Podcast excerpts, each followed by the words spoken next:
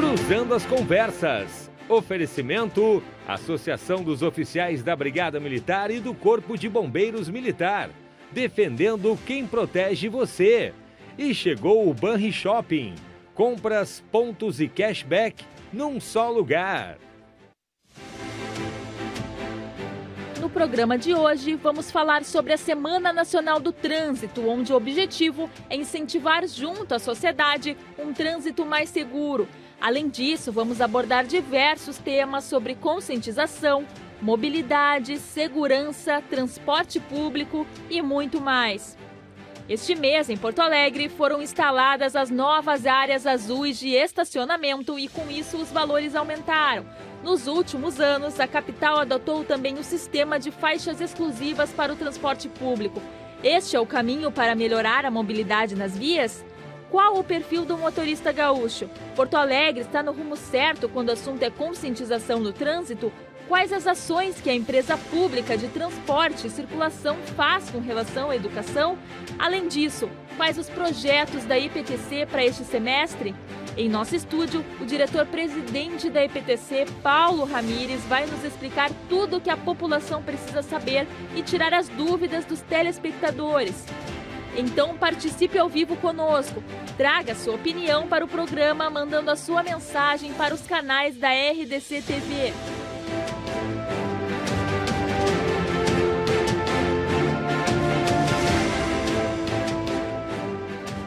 Tudo isso e muito mais você confere no Cruzando as Conversas desta quinta-feira, 22 de setembro, com o jornalista Renato Martins e seu convidado. Muito boa noite, sejam bem-vindos a mais uma edição do Cruzando as Conversas aqui na RDC TV. 24 e 524 em Claro Net TV e você sintoniza também simultaneamente na internet, no YouTube e também no Facebook. Porque a RDC TV é 100% de jornalismo local, em televisão, na internet e também nas redes sociais. Abrindo mais um debate inteligente, a troca de ideias e a busca de soluções, segunda a sexta, às 10 da noite, aqui com reprises no final de semana. Atualmente, o único programa ao vivo de debates sobre os assuntos da cidade, do Rio Grande do Sul, do Brasil com o olhar local, falando sobre política, economia, cidadania, educação, saúde, neste horário, nessa faixa noturna, o único programa ao vivo da televisão no Rio Grande do Sul. Muito obrigado pela sua audiência e seja bem-vindo. Para falar de trânsito na cidade, você manda a sua pergunta, você manda o seu comentário, você manda a sua experiência no trânsito. Afinal, será, como disse aí na abertura do programa, né? O, o, o motorista gaúcho, o motorista de Porto Alegre é realmente um dos piores do Brasil? Né? Essa questão comportamental no trânsito, por que, que ela existe? E, é, e como é que vai o trânsito na cidade também? Você opina, você participa conosco, manda lá pelo Facebook, lá pelo YouTube também, podendo deixar no, no chat ao vivo ou no comentário, e também aí neste, neste WhatsApp que cai aqui, ó no tablet no estúdio. 9933-9894, está na tela aí o número.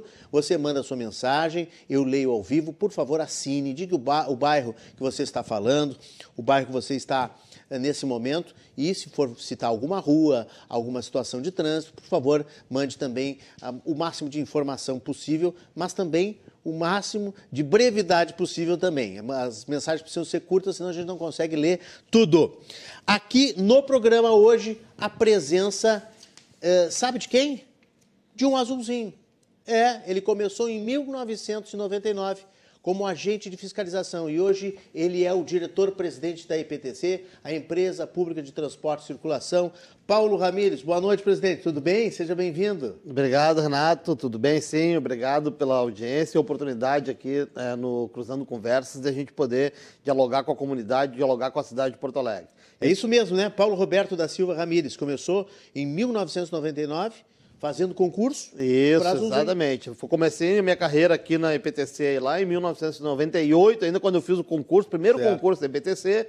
No finalzinho de 98 entrou a primeira turma, eu entrei no início de 99 na segunda turma, e aí construí uma carreira, né? É, era uma novidade, um novo código de trânsito, que aliás está completando 25 anos, né? Estava é, sendo é, implementado naquele ano de 1998 E aí a gente é, começou a construir uma relação com a cidade, a necessidade de estudar o tema, de trabalhar o tema de mobilidade. Tive a oportunidade na EPTC ao longo desses anos é, de é, ocupar alguns postos de gestão, né, de conquistar alguns postos de gestão junto aos meus colegas e hoje estou na presidência da EPTC aí a convite do prefeito Sebastião Melo né, nessa gestão aí tentando conduzir uh, os nossos colegas e orientar aí a, a, condução da mobilidade do trânsito em Porto Alegre agora com a ajuda do secretário Adão de Castro Júnior, né, também na Secretaria de Mobilidade Urbana. Muito bom, nós vamos falar bastante sobre o trânsito da capital. Como eu disse, você pode mandar a sua colaboração. O presidente está aqui para falar da Semana Nacional de Trânsito, falar das recentes mudanças também na área azul, mas também para poder tentar responder as perguntas dos nossos espectadores. O que ele não puder responder, obviamente, vai levar. Sua assessoria uh, muito competente do Gustavo Rotti vai encaminhar também essas soluções e essas respostas aos nossos espectadores, porque normalmente não dá um programa inteiro, não dá para caber tantas perguntas. Eu quero lembrar que o Cruzando as Conversas tem oferecimento da Associação dos Oficiais da Brigada Militar e do Corpo de Bombeiros Militar, ASOF-BM, defendendo quem protege você. E Banrisul, chegou o Banri Shopping, compras, pontos e cashback num só lugar. Presidente, vamos começar por então essa Semana Nacional de Trânsito, que é muito importante, né? É, é, é sempre tem muitas ações de conscientização, porque o, o trânsito parece que dá uma impressão que é sempre enxugar gelo, né? Porque estão sempre fazendo campanha de prevenção e, infelizmente, sempre está acontecendo acidente e, infelizmente, com morte, não é isso? É isso, né? É, nós estamos passando agora pela Semana Nacional do Trânsito, então instituída no próprio Código, né? E é uma oportunidade né, um, que a gente busca, todos os órgãos que envolvem o Sistema Nacional de Trânsito, uh, que a gente busca uh, para conscientizar, para buscar cada vez mais a conscientização das pessoas, da necessidade de que a gente desenvolva a empatia, de que a gente assuma também a nossa responsabilidade, né? porque o trânsito é uma responsabilidade de todos. Todos nós somos responsáveis uh, por nós e pelos próximos, né? pelas pessoas que estão com a gente no veículo, os pedestres, os ciclistas.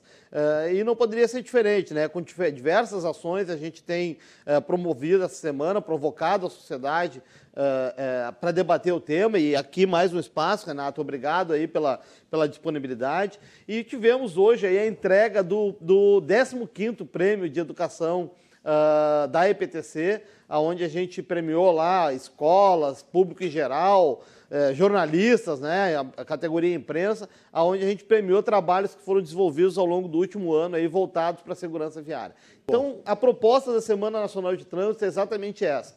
É, é dar oportunidade né, para que, através uh, da imprensa, através das, das, diferentes órgãos aí da sociedade, a gente possa debater o tema na tentativa de conscientizar cada vez mais pessoas aí por um trânsito seguro. Muito bom. Qual é o, o, quais são os índices de trânsito hoje mais alarmantes, mais preocupantes para vocês da EPTC? Uh, a gente tem, e, e, colocando a mesma pergunta, a gente tem hoje um registro de queda, de estabilidade ou de aumento? Não, infelizmente a gente tem, é, sempre o que nos preocupa mais é o acidente com óbito, né? Aquele acidente mais grave, mas o acidente com, com óbito, com morte, né? Porque ele acaba... Uh, é sempre é traumático para a gente, é muito caro um acidente desse para a gente lá na IPTC, é, porque ele, além de vitimizar a própria vítima que vai a óbito, é, traz uma desolação para a família, né? para claro. todos que estão ao seu redor. Então é um acidente que, que nos preocupa muito, é um tipo de acidente que a gente controla e vem trabalhando muito, e infelizmente a gente está numa tendência é, de alta em relação a, ao ano passado, ao ano de 2021, nós estamos com um número, infelizmente, é, maior do que a gente tinha no mesmo período.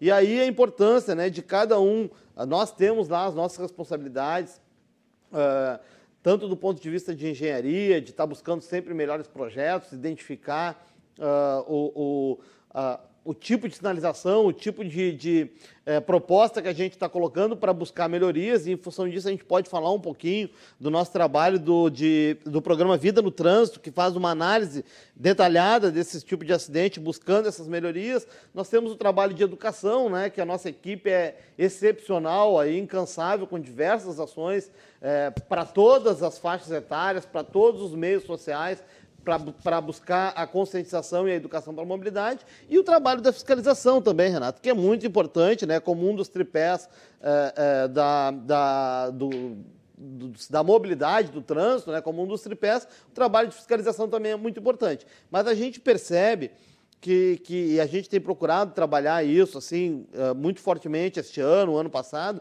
que nós estamos num momento, ou que já estamos, é, a sociedade já está madura o suficiente. Veja que o novo Código de Trânsito, como é chamado, já vai completar 25 anos. Amanhã, né? Amanhã completa 25 anos. anos. Então, assim, nós estamos numa, num, num estágio de maturidade disso, é, que nós precisamos cada vez mais envolver a sociedade, envolver ah, os formadores de opinião, né, aquelas pessoas que é, se envolvem com o tema nas diferentes áreas, a gente precisa de conscientização da sociedade. Cada um dos motoristas, cada uma das pessoas que se desloca no nosso trânsito, de bicicleta, motocicleta, ônibus, automóvel e os pedestres, inclusive, a gente precisa de uma conscientização cada vez maior da população é, de que é sim uma responsabilidade de todos nós. Todos nós precisamos cumprir com o nosso papel quando estamos em deslocamento para a gente poder melhorar esses índices aí. Veja que, que este ano, né, de janeiro até setembro, nós temos é, 51 mortes registradas aqui em Porto Alegre, só no trânsito de Porto Alegre, 51 vítimas, foram 51 famílias que foram dizimadas em função de sinistro de trânsito, ou o que a gente chamava de acidente de trânsito, hoje está é, né, que nunca é acidente, né, é um sinistro de trânsito, enquanto no mesmo período Uh, uh, Qual é o período, pass... presidente? Dá para repetir? De janeiro a setembro. Janeiro a setembro, né? tá. Hoje, inclusive, nós tivemos a morte de um motociclista aqui na cidade, hum. num acidente uh, que ainda, evidentemente, está sendo apurado, mas o que tudo aponta, uh, ele teve uma queda sozinho, não teve envolvimento de outro ator, né, de outro participante. Uh, nós tivemos a perda, um rapaz perdeu a vida, e, e nós estamos, infelizmente, num número ascendente, e este perfil é o que mais nos preocupa, que é o que mais de 50% das mortes esse ano em Porto Alegre é envolve motocicleta. É com moto, uhum. é porque a moto ela é muito desprotegida, né? É uma coisa. É, é, é, é meio difícil. Uh, vou cuidar com as palavras porque eu sou leigo né, nessa questão, mas, mas assim, como a moto não tem a, carroceria do carro, né, qualquer tipo de acidente um pouco mais forte, mais grave, é muito difícil que o motociclista saia com vida, né? É verdade, né? E sem dúvida, tu disseste tomar cuidado, mas é exatamente isso, Renato. A motocicleta, o motociclista está exposto ali, né? Muito vulnerável. Muito vulnerável. Apesar né? do capacete. E, né? e, e, e, por isso, justamente por isso, que a gente tem trabalhado muito forte é, com os motociclistas, né? Em, seja em ação de, de educação, né? Que nós temos a, a, as nossas blitz educativas, como também do ponto de vista de fiscalização, né, da operação de duas rodas, porque todos nós aqui andamos, todos nós uh, nos deslocamos pela cidade de, de alguma forma. E, e, não, olha, é difícil um cruzamento que a gente não identifique um motociclista passando sinal vermelho né? ou um, é, eventualmente fazendo, uh, andando na contramão, andando sobre a calçada. Então a gente tem trabalhado muito forte com o motociclista para que ele perceba que ele também é responsável e que ele acaba muitas vezes por se expor em risco. E não teve aí o fator pandemia que aumentou o número de entregas e aí o, o cara que não tinha mais emprego, né, o sujeito acabava indo, bom, vou conseguir uma moto emprestada e aí tem as bicicletas também que fazem as entregas, né? E a gente nota, eu noto isso como motorista, né? Que as, as motos de entrega, elas fazem muito, muita navalhada no trânsito, fazem cortes e umas coisas assim meio absurdas, né? Às vezes batem no retrovisor da gente para poder entregar aquele negócio rápido e cumprir a, a tabela. Sempre foi assim com o motoboy de teleentrega. Sempre teve esse, esse prazo, essa coisa desumana que eu acho, na minha opinião, é, extremamente é, desumana, né?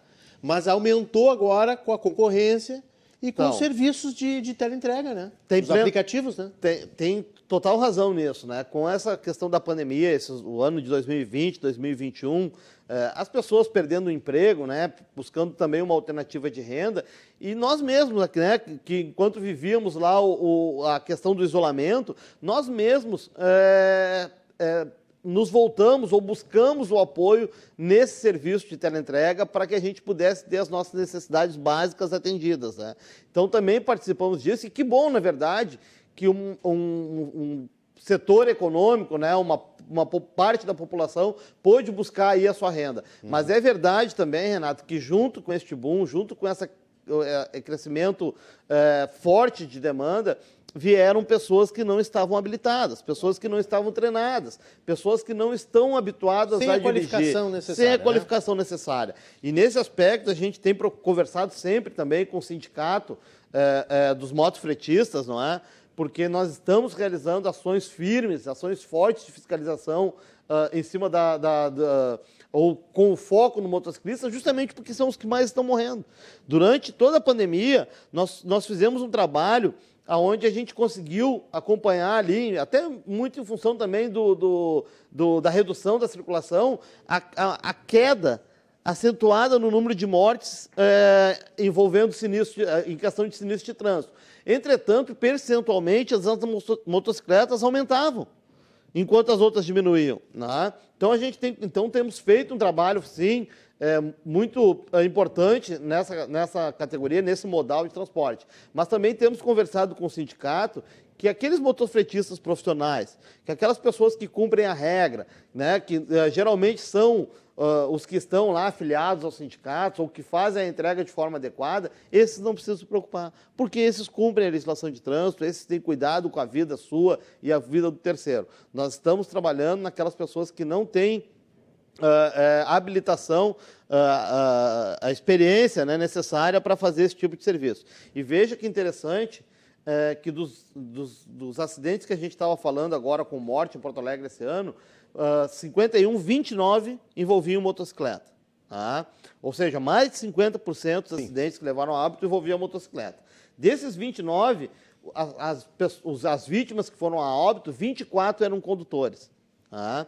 24 eram condutores. Desses 24, 10 não eram habilitados, não possuíam CNH. Tá? Então é um número muito expressivo. Nós temos trabalhado muito nesse aspecto de conscientizar as pessoas que elas precisam fazer a habilitação, que elas precisam é, é, adquirir a experiência necessária para poder fazer esse tipo de serviço. E como tem isso ainda, né, presidente? É impressionante, porque eu volta e meia eu vejo assim na notícia das blitz de vocês. Uh, ah, o sujeito foi pego sem carteira, ou com a carteira vencida. E aí o carro foi recolhido, aí tal, não, não sei exatamente qual é a pena, né? Se, se, se, se o, o, sujeito vai ter que pagar um, na hora alguma coisa, ou se ele se ele vai para a delegacia, não sei exatamente como. Mas, assim, é impressionante como no mundo de hoje, eu sei que é caro, agora parece que vai baixar um pouco por causa do, do, da, da, retirada do simulador. Do né? simulador. É, podemos falar disso tudo depois, se o senhor quiser dar a sua opinião sobre isso. Mas, é, como é que hoje em dia, no século XXI, um sujeito, uma cidade com 2 milhões de habitantes, vai andar num trânsito de Porto Alegre, que não é um trânsito simples, né? não é um trânsito doméstico, amigo, afável, sem carteira. Sem, sem habilitação correta.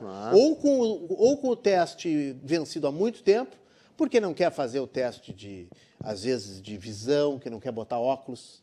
Às né? vezes, é, é, é como não, tu disseste, é só ir... Às vezes é preguiça, às é vezes é falta de dinheiro. fazer a habilitação. Claro. Ah. E às vezes é, vai deixando, vai deixando, ninguém não dá nada. É a velha sensação da impunidade. É, mas Até eu, que um dia cai na eu, blitz, É, eu preciso dizer que da, assim... Da é, PTC. É, nós, nós estamos fazendo essas blitz, né, chamada uh, Operação Duas Rodas, justamente para que a gente consiga, uh, ainda que seja através da fiscalização nessas ações, oportunizar as pessoas que vão que, que busquem a habilitação, que busquem o conhecimento antes de sair conduzindo nas vias públicas. E nós temos trabalhado também com ações educativas muito fortes. Né, junto com empresas de teleentrega, né, esses, uh, os locais onde tem maior concentração uh, de motofretistas, nós temos ações específicas uh, com as nossas equipes de fiscalização, a nossa coordenação de, de educação, melhor dizendo, né, da Escola Pública de Mobilidade, para que a gente conscientize essas pessoas, para que a gente consiga mostrar para eles eh, o risco que é estar conduzindo, especialmente motocicleta, sem eh, possuir a habilidade necessária. E, e, sobre o que tu falaste Estamos ali... vendo imagens aí da, do trabalho da PTC, Operação Duas Rodas. Exato. Antes também passou as campanhas de conscientização, focada também nos motociclistas.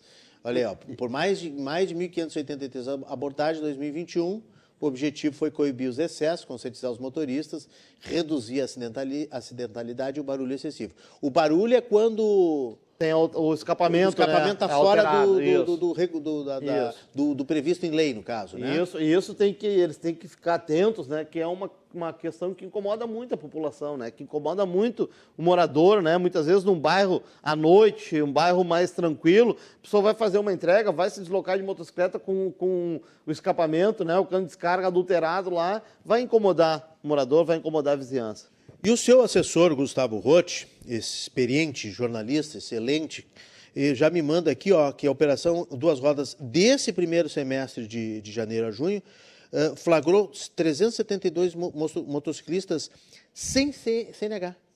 Sem, sem, sem, carteira. 372 motociclistas na cidade, circulando sem carteira, imagina. E, e sabe que... Imagina tava... o vírus, o vírus da acidentalidade.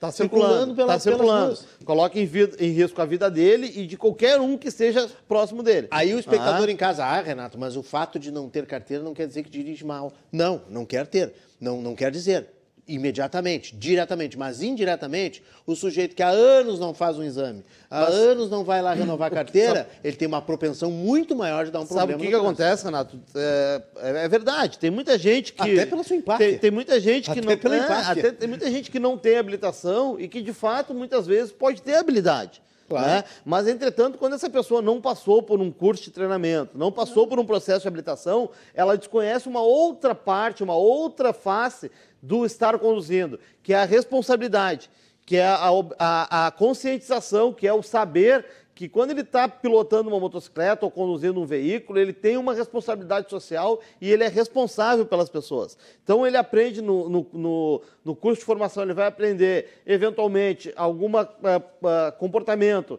de prevenção que ele precisa adotar, alguma questão de, de manutenção do próprio veículo que ele precisa adotar. E, e sabe o que, que é o, o, a consequência mais grave que muitas vezes as pessoas não se dão conta? Que a questão do. Quando uma pessoa é, é flagrada pela fiscalização sem habilitação ou com habilitação vencida, enfim, suspensa, que também a gente tem pego alguns casos aí, é, a multa, o recolhimento, o eventual recolhimento do veículo, são as, é, são as penalidades ou as sanções administrativas que a pessoa sofre. Porque se ela se envolver num acidente de maior gravidade, o fato dela não estar habilitada ou estar com algum tipo de restrição na habilitação é um agravante para penalização. Né? Isso já está uh, modificado no código. É, se a pessoa tiver qualquer tipo de problema ou restrição na falta de habilitação ou restrição na habilitação, é um agravante e essa pessoa vai ser responsabilizada, responsabilizada é, penalmente, criminalmente, pelo que ela está cometendo. Qual é a pena do motorista que é pego, motorista, motociclista, enfim, é, seja qual for o veículo, é, estiver sem carteira ou com a carteira vencida? É, a pena administrativa é a multa, né? E a, na hora, numa blitz ali. Na, na blitz. É a multa de trânsito, e aí vai depender da situação em que tiver de restrição, o valor ou, ou a pontuação, se não tiver habilitação, é um valor maior, e a medida administrativa de recolhimento do veículo. Tá, ah. volta para casa a pé. Isso, volta para casa a pé. Uh, e aí depois tem a apuração do crime, né? Do, do artigo lá 306. Como é que ele recupera o carro? Recupera o carro o proprietário do veículo, vai ter que se dirigir até um centro de, de, de, de, guarda, né, onde vai ficar guardado. Hoje, aqui em Porto Alegre, nós temos convênio com o Detran, então todos esses tá. centros de remoção de veículos. O famoso pátio do o Detran. O pátio do Detran são pátios conveniados do Detran vai ter que verificar se a motocicleta está em dia. Certo. Se a motocicleta tiver qualquer tipo de restrição administrativa, tem que resolver antes de retirar a motocicleta. Sim, perfeito. Né? E se tiver algum tipo de é, problema do ponto de vista de segurança da motocicleta, que precisa ser consertado, ele ainda retira a moto com uma restrição administrativa, e, é, ou o veículo, né, retira com alguma restrição administrativa, providencia o conserto e a recuperação daquele, daquele item uh, que está levando a falta certo. de segurança uhum. e aí depois precisa apresentar o veículo lá na IPTC. Perfeito, né? perfeito. E no artigo 306, que é o artigo uh, que apura o crime, aí vai depender de uma série de circunstâncias, né? Uh, ah, para efetivamente dizer qual é o tipo de, de pena. Dirigir sem carteira, é isso? Dirigir sem carteira ou estar... Ou outros agravantes. Ou se envolver num acidente grave, não certo. possuir carteira de habilitação, estar tá dirigindo embriagado também pode ah, ser sim, apurado, é sim, dependendo de de determinado nível por crime, mas aí depende de uma série de características, de condições lá, que vão ser apuradas durante o inquérito policial, que vai uh, levar para uma pena menor ou maior, né? Tá, mas presidente, assim, ó, pegou na Blitz, não, não teve acidente nada. Pegou na Blitz, o carro é recolhido, depois tem o carro ou a moto é recolhido, e aí é aplicada uma multa. Uma multa. Ele não tem carteira. Quando ele for tirar a carteira, uh, aí já vem um ponto, já vem uma pontuação ali. Depende por não do, ter tido é, carteira. Depende do, do, do, período em que ele for fazer a carteira. Né? Pode ter alguma consequência do ponto de vista de tempo para ele é, se colocar à disposição para se habilitar. Mas tem uma outra consequência. Por Porque pode ter uh, vencido os pontos? É os pontos, é, pode ah, ter tá. passado o Mas para prazo, tirar o carro enfim. ele não teria que mostrar a carteira? Não, mas aí quem retira o carro precisa ser o proprietário. Se, for, se ele for o proprietário do veículo, ele vai ter que levar uma pessoa habilitada. Ah, sim. Ou retirar sobre uh, São duas coisas diferentes. Ele são pode duas coisas diferentes. Carro, isso. mas não, isso não impede de, de, ele levar uma outra pessoa, então, se ele e, não tem carteira. E tem uma outra consequência também que muitas vezes as pessoas não se dão conta, Renato, que é a questão de que uh, se o proprietário do veículo, uh, primeiro do ponto de vista uh, de, de, reparo de dano material, né, civil, num, num, caso de acidente, o proprietário do veículo é responsável. Né? É, o, não é o condutor que é responsável. Então, às vezes, as pessoas têm um carro, são habilitadas, é, dão para o filho, para um amigo, para um parente, Sim. dirigir sem habilitação, se envolve num acidente, o proprietário do veículo é responsável pelo, pelos danos causados a terceiro. Uma outra, no, na parte criminal, o, o, proprietário do veículo também pode ser responsabilizado, se eventualmente, por exemplo, essa pessoa que está dirigindo estiver bêbada. Porque o proprietário do veículo entregou o veículo para uma pessoa embriagada. E do Sim, ponto claro. de vista administrativo, também tem penalização para o proprietário quando ele entrega o veículo para uma pessoa é, que não esteja em condição de dirigir. É, pode chegar muitas vezes, inclusive, a suspensão do direito de dirigir do proprietário. Olha só. É, uhum. é, não, é tão, não é tão simples não é tão assim, simples. né? Envolve uma série de coisas. E, e eu, eu acho um absurdo, continuo né, repetindo isso, que as pessoas andem por aí sem carteira ou com a carteira vencida. É uma irresponsabilidade. Ah, é muito caro, Renato. Não tem como, as pessoas não têm dinheiro. Bom, então deixa o carro na garagem e dá um tempo né? não vai dirigir, não vai colocar outras pessoas em risco. Porque o grande problema do trânsito também é a velha história, velha história né? não é a gente. Ah, porque eu sei dirigir bem, eu me garanto e tal. O problema são os outros. Né? O problema é quando tem um acidente é, coletivo, é a questão. quando tem o, o, o, fator pedestre, tem o fator motocicleta. O trânsito é uma convivência diária. Olha, presidente, está chovendo chovendo manifestações aqui dos nossos espectadores, pelo WhatsApp que está na tela, 99339894. Você participa pelo Facebook, pelo YouTube também. E o pessoal de fora, de Porto Alegre aqui, como sempre, também dando uma grande audiência para o Cruzando as Conversas na RDC TV. O Lino Buzeto, lá de Erechim, diz que o assunto é muito importante, o trânsito ceifa muitas, muitas vidas e os motoristas têm muita pressa, aí acontecem os acidentes. Os motoristas têm que ter mais conscientização para dirigir diz o Lino Buzeto de Erechim. Um abraço para Erechim. Odilon Tesser, Farroupilha, Serra Gaúcha, conversando com o um motoboy aqui da minha cidade. Eles têm o costume de deixar a surdina da moto adulterada. Porque ao chegar no lugar da entrega da mercadoria, o cliente já sabe que eles estão chegando ao local. É, será que é isso? Meu Deus do céu, agora o pessoal deixa descarga para ah, chegou o aplicativo aquele lá que nós, nós, aí é demais, né? Ah. Pode, pode até fazer sentido, não estou duvidando do Odilon. E se, se, o, se o motoboy falou para ele, né? Mas pode ser desculpa também do motoboy, né? Tem que regular também a, a surdina, pelo amor de Deus. Obrigado, Odilon, pela participação. Porque, olha aí, ó, já vem agora a crítica aqui também. A banca paga, a banca recebe. O Eduardo Panema está perguntando por que, que a IPTC é tão leniente em relação a veículos em péssimo estado de conservação. Os, dados, os danos ambientais, assim como de segurança e congestionamento, são visíveis. Dá para dar uma resposta para o Eduardo? Ah, dá sim. É, é, primeiro, deixa eu fazer um comentário da questão do, do, do cano né, adulterado para avisar o, o, cliente. Né? É. Olha, eu sou usuário também, como qualquer outra cidadão, qualquer outra pessoa, né, do serviço de teleentrega. Né? Uhum. Sou. Agora, é, não, é, não é porque eu trabalho na área, isso que eu vou falar é porque incomoda os meus vizinhos. Quando chega uma motocicleta para entregar o, o, claro. o, produto que eu estou aguardando, seja uma alimentação, enfim, algum outro produto, quando chega uma motocicleta com cano adulterado, fazendo barulho, é, eventualmente para na frente da minha casa, começa a buzinar, né, para chamar, para chamar o, o, o, cliente, eu me incomodo pelo meu, pelos meus vizinhos. Claro, claro, porque claro. incomoda todo mundo, né? Então, acho que é, nós, como usuários, como clientes, também temos a, a oportunidade e o direito de, eventualmente, falar com o motoboy ou falar com a empresa com que a gente comprou e dizer, olha, dá uma olhada nisso daí que é. está trazendo um problema ou está pelo menos desagradando aqui a minha, a minha vizinhança. Ainda mais que a entrega, a gente sabe, né? Que a entrega, principalmente sexta e sábado, é fervorosa depois das 10 da noite. Né? Exato. Né? Então você está aí uh, uh, rompendo né, com o silêncio, você está acabando uh, entrando na liberdade das outras pessoas, né, que não tem nada a ver com o seu pedido, né, não tem nada a ver com o seu X, com a sua pizza que está chegando a uma hora da manhã. Com, com, a surdina aberta, não dá, não existe. Nós estamos vendo imagens da cidade aí, do trânsito de Porto Alegre. É. Daqui a pouco a gente tem uma, uma, um resultado de uma pesquisa informal que nós fizemos aqui sobre o trânsito de Porto Alegre. Será que o trânsito de Porto Alegre tem uma aprovação?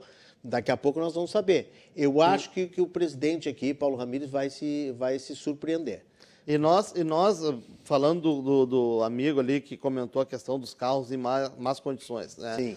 É, olha, nós não somos lenientes, tá? Nós, é, nós realizamos é, prim, ações, e é importante sempre falar disso, né? Porque a gente tem o, o trabalho da fiscalização, ele é muito importante no processo, né? E a gente pode falar disso com legitimidade porque nós temos ações muito importantes e muito eficazes também do ponto de vista de educação. Né? Então a gente atua nessas, nos três eixos é, que fazem a mobilidade urbana. Então a gente realiza operações de fiscalização sempre que é identificado é, condições Uh, inseguras ou um veículo em, com falta uh, de segurança, a gente toma as medidas administrativas cabíveis. Hoje nós temos uma condição né, que nos permite, e aí está na lei, e sempre quando está na lei, né, eu como cidadão, uh, eu posso fazer tudo aquilo que não é proibido. Né? Eu lá, quando estou na né, pessoa física, na minha casa, com meus amigos, ou fazendo qualquer análise de alguma coisa que eu, que eu queira fazer, se não for proibido por lei, eu posso fazer. Agora, o ente público, o agente público, ele só pode fazer aquilo que está na lei. Né, que a lei diz que ele pode fazer. E nós temos hoje uma condição no Código de Trânsito é, que, para alguns casos é, que precise de regularização, que a gente não efetue o guinchamento do carro. Está posto no código que nós temos que estabelecer um prazo para fazer a autuação, sim, faz o auto de infração, faz a multa, e nós temos que estabelecer um prazo para que o proprietário, responsável do, pelo veículo, é, corrija aquela situação. Né? Então, às vezes, a gente é, tem uma situação que precisa de reparo, a gente faz a autuação e emite uma notificação para que a pessoa é, corrija. E tanto estamos preocupados com essa situação, Renato, que ah. amanhã nós vamos estar fazendo lá na IPTC né, estava aberta para inscrição pública, Sim. nós temos um setor de vistoria lá, que uh, ordinariamente, né, diariamente, a gente uh, faz vistoria no sistema de transporte público da cidade. Né? Os ônibus, táxis, lotações, uh, os carros locados da prefeitura, a gente faz vistoria nesse tipo de veículo sistematicamente para que eles estejam circulando em condições de segurança. Carro de aplicativo não? Carro de aplicativo Também? não. Não, ah, não. Tá. carro de aplicativo não. É, e amanhã, a gente faz eventualmente, e amanhã vai estar acontecendo um dia de vistoria para particular. Eu acho que é até importante aproveitar só, a audiência. Uhum. Né? As pessoas pode, podiam se inscrever no site da IPTC lá para levar o seu veículo. O nosso, sabe aquela vistoria que a gente sempre vê na propaganda da televisão quando se vai viajar? Né?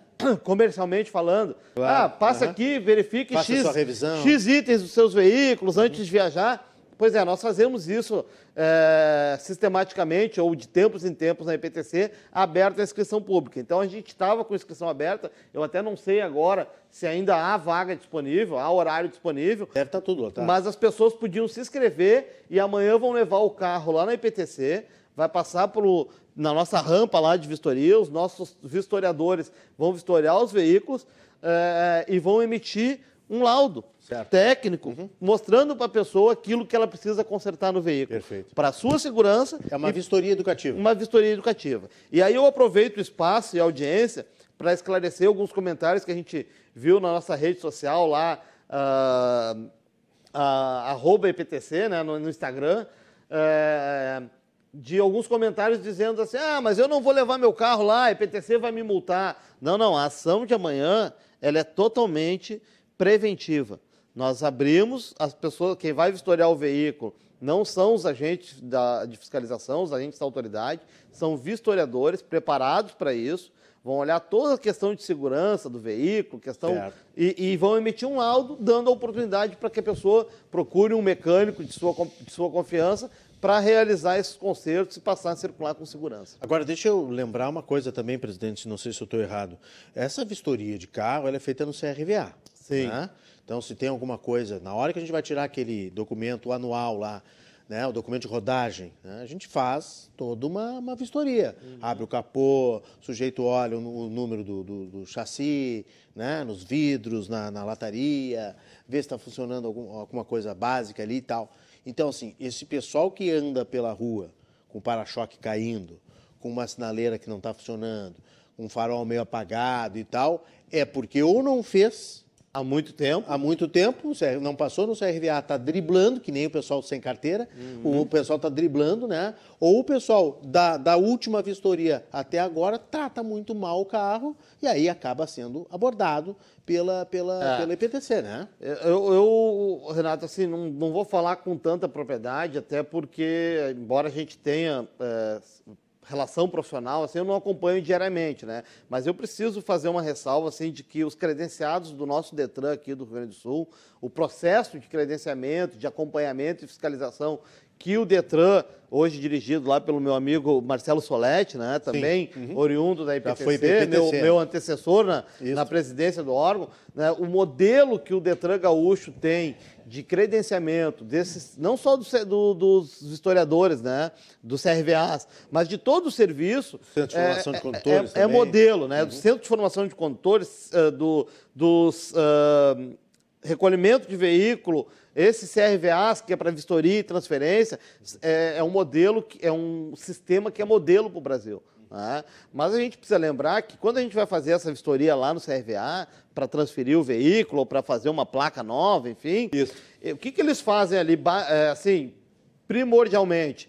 É uma vistoria para verificar a, a a perfectibilização dos dados de identificação do veículo. Ah, perfeito. Né? Para identificar se o carro que está ali é aquele carro mesmo que está no chassi, que está no, né, no número de motor, enfim. Perfeito. E evidentemente que eles verificam também alguns itens de segurança, porque não poderiam deixar né, como integrante do Sistema Nacional de Trânsito, não, claro. não poderiam deixar. Mas, mas eles fazem uma vistoria básica. né? Básica, é. Nós, amanhã, lá na IPTC, vamos fazer, inclusive, é, vistoria de sistema de suspensão. Ah, o perfeito. carro vai subir na rampa, o vistoriador vai entrar embaixo do carro, vai verificar vários itens de segurança. Muito bom. Aí é mais profunda né, a, a, revisão, viu, Eduardo de Ipanema? Então, uh, o pessoal está dando uma dura aí. Olha aqui, ó, amigos, vidro, fumê ou o Vitor Fumê, pode ou não pode? Sandro de Porto Alegre. A quem interessa que alguém se esconda no carro?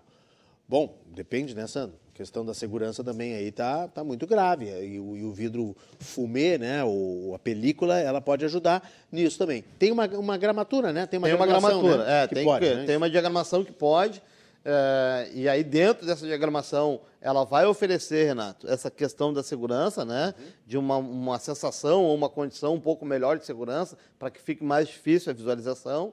É, vai proteger, eventualmente, a questão, se for um, um, um, um dispositivo bom e de qualidade, a questão também da, da, da, do, do, sol, né? Também vai ajudar a proteger. Sim, isso Mas é, é, é, muito importante que use produtos de qualidade e dentro do especificado, né? Dentro do que é permitido. Porque na medida em que você passa do que é permitido, além de estar sujeito é, é do ponto de vista de multa e de ter que tirar o, o, a película na hora para não ter o carro recolhido, você também acaba se colocando em risco, né? Porque os órgãos de segurança estão aí, a Brigada Militar é, grande parceira nossa também, mas tem feito aí um trabalho, a Guarda Municipal, do, do, ponto de vista de segurança, e na própria Blitz, né, a gente não consegue enxergar o que tem dentro do veículo. Então, acaba se expondo também de um certo uh, uh, aspecto na insegurança de não se saber quem está dentro daquele veículo. Certo, né? claro, claro. Então é, é, usar com prudência, a usar o que for, é dos dois lados. Usar o que for permitido, né? É, tem, um, tem uma gramatura ali, uma, uma, graduação na lei. Que vai atender a todos. Tem que usar né? aquilo E ali. lembrando também que. Se não, alguns, leva multa. Lembrando alguém, tem alguns que gostam, né?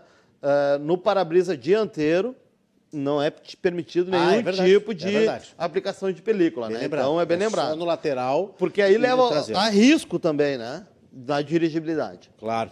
É, não pode atrapalhar a visibilidade do motorista. Isso. Tema da melhor qualidade, diz Orlando Lima, aqui de Porto Alegre. Em frente à escola do SESI, aqui na Juca Batista, o trânsito em horário de entrada e saída dos alunos fica intransitável, com pista tripla. Já reclamei na escola e não tomaram providência.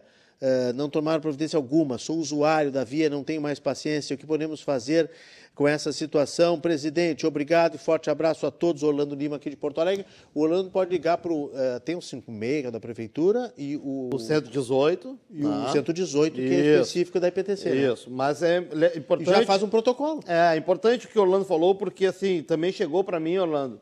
É, nós estamos fazendo agora na prefeitura uma rodada de fórum de serviços regionais, né? onde a gente tem ido uh, em várias regiões, em todas as regiões da cidade, conversar com a comunidade. E eu tive recentemente lá na Zona Sul e me trouxeram essa questão ali do SESI.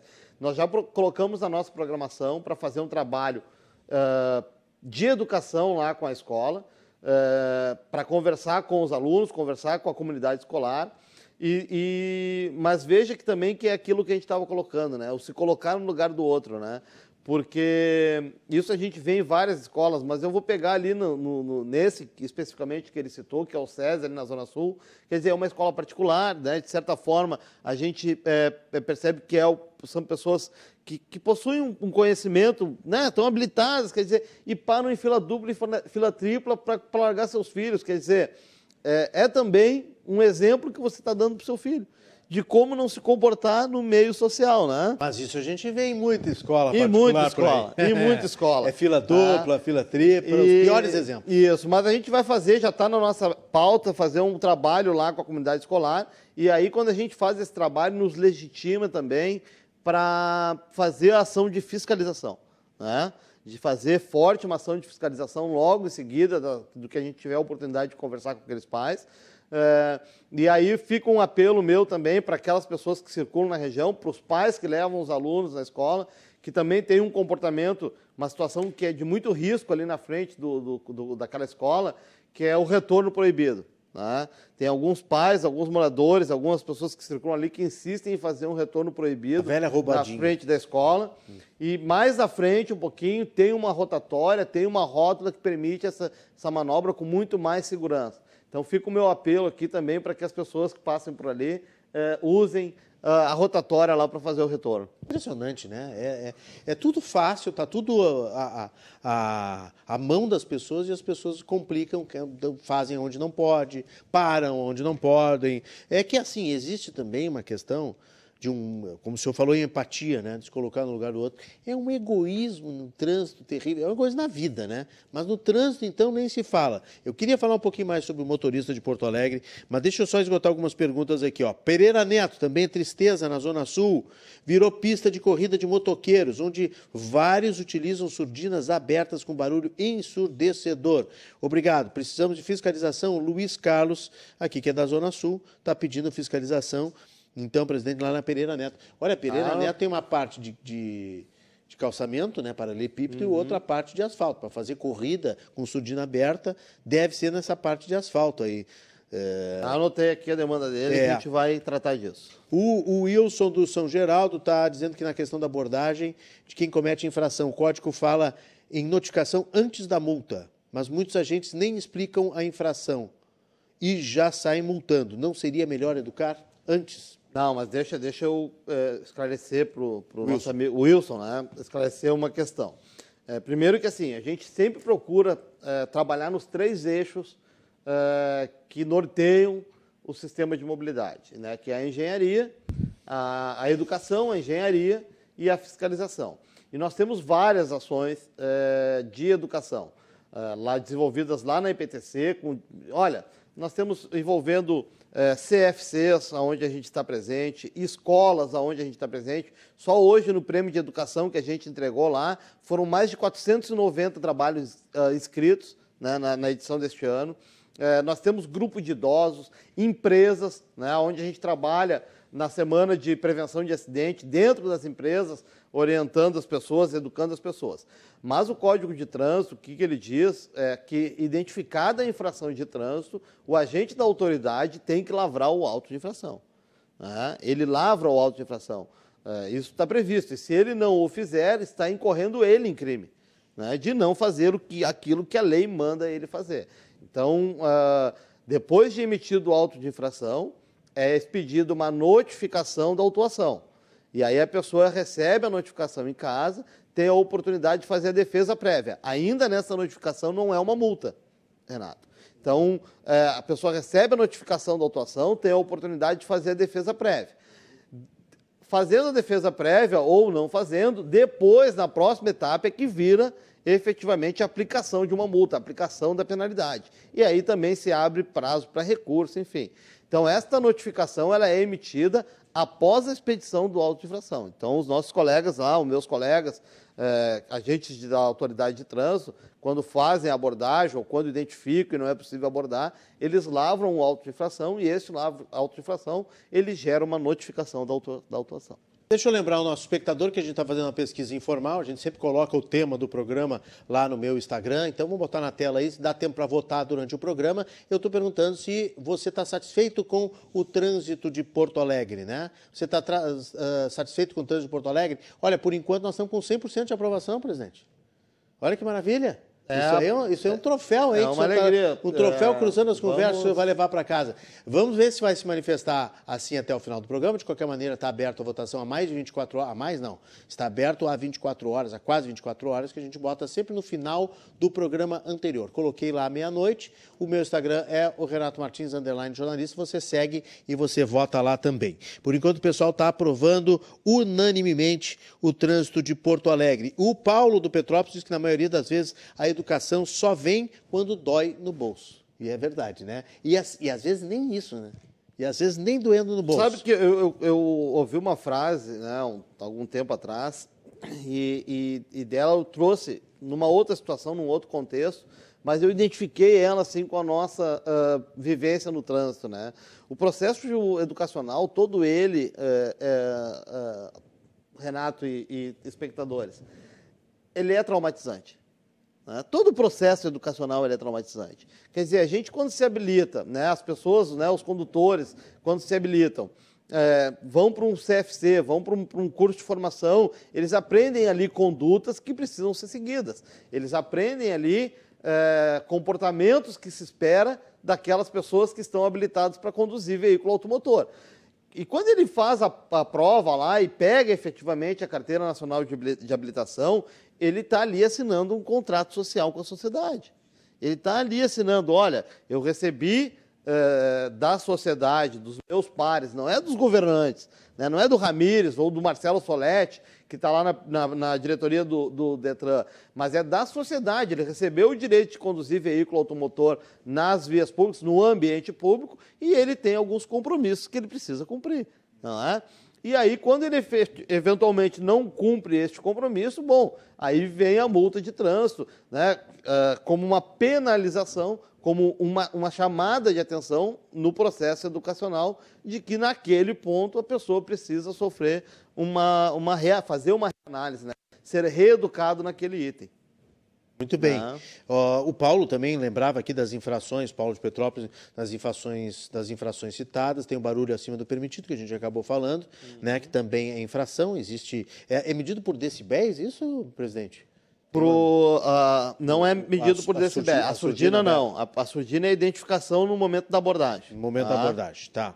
É, qual a opinião do presidente sobre o serviço de mototáxi?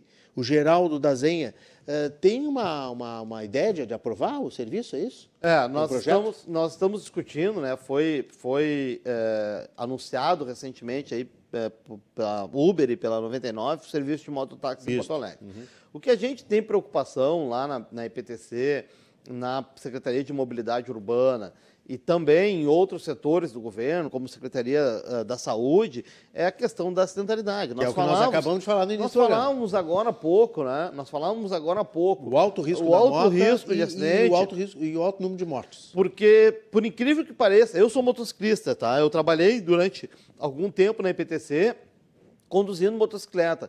É, tem pessoas que não sabem andar de moto. Não é piloto que a gente está falando, são pessoas que não sabem andar nem na carona da motocicleta.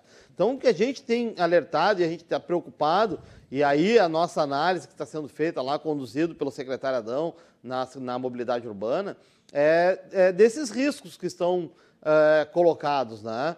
É, as pessoas que estão ofertando esse serviço, se colocando como prestadores desse serviço, estão treinadas para isso? Né? Existe uma legislação, a gente tá, tá, as pessoas perguntam assim, ah, como é que vai ficar a regulamentação em Porto Alegre? Mas antes da regulamentação em Porto Alegre, nós temos uma normativa federal que traz alguns requisitos. As pessoas que estão se colocando à disposição para prestar esse serviço atendem a legislação federal? Né? Estão, possuem lá o tempo mínimo de habilitação, possuem o curso específico para conduzir passageiros, para transportar passageiros. Né? E uma outra pergunta, uma outra uh, uh, preocupação que a gente tem é como é que fica o seguro disso, né? Porque o serviço de transporte regular ele tem um seguro contra acidentes. Né? Como é que fica? A gente está vendo aí, não só em Porto Alegre, mas em todas as cidades, o alto índice de acidentes envolvendo motocicleta, a vitimização causada por esse tipo de acidente. Né? Como é que vai estar suportado isso? Tem algum tipo de seguro para quem, para o passageiro? Tem uma pesquisa pro, nas cidades pro... que já funciona isso? Nós estamos Tem, concluindo. Santa Maria, por exemplo, é, funciona é, tempo, nós, né? estamos, nós estamos concluindo um trabalho, tá? Essa discussão não é nova na IPTC, não é nova aqui Sim. na cidade. Uh, e nós estamos concluindo um trabalho, um estudo, e aí, em cima dessas experiências, é que a gente vai é, conduzir aí o nosso processo aqui na cidade. É, porque não deve, não deve, é, é uma informação importante, mas uh, é claro que tem diferenças nas cidades, né? Tem cidades e tem cidades. Cidade como Santa Maria tem 300 mil habitantes, né? 300, 300 e pouco. Nós temos 2 milhões, né? Dois é, milhões. Bem, é, bem, diferente a, a, realidade dos trânsitos, né? Exatamente. Mas, enfim, é, eu, eu acho bem perigoso também o serviço de A própria de, questão de da higiene, pessoal, é, né? Tem, Como é, é que vai funcionar, enfim. Já se discutiu bastante ah. isso, né?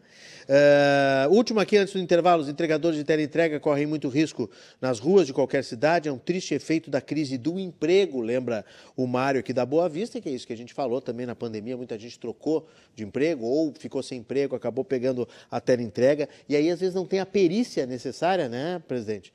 Quando está dirigindo uma, uma motocicleta. Pode Exatamente. ter até habilitação mas Pode ter tem... feito cursinho e tudo, mas não, não, não tem, tem, aquela perícia. perícia. Né? E daqui a pouco está com sono, está estressado, está sobrecarregado, está fazendo três turnos. Às vezes o sujeito tem um outro emprego durante o dia e entrega a pizza entrega à noite. noite. É, então. É um e, risco e, e, tremendo, né? E a gente também, né? Eu acho que vale aqui também, Renato, uma observação assim é, de nós consumidores, né? É, dá com pouco aquele produto que a gente pediu lá, demorou um pouquinho, a gente já liga lá para a empresa para reclamar, né? Então, acho que a gente também tem que fazer um olhar, uma, uma, uh, uh, revisão, uma né? revisão disso, né? E compreender que também, assim, às vezes é, é melhor que demore um pouco do que colocar a vida de outro ou de outros em risco, né? Verdade. Nós vamos fazer um intervalo. Tem uma bronca aqui do Juliano Tim chegando, do Pasto Areia. A gente lê depois do intervalo, mas tem outros assuntos também com o diretor-presidente da EPTC, a Empresa Pública de Transporte e Circulação. Trânsito de Porto Alegre, nosso tema hoje. Trânsito em geral, Semana Nacional do Trânsito também. Você fica com a gente, o intervalo é rápido e eu volto na sequência com Cruzando as Conversas.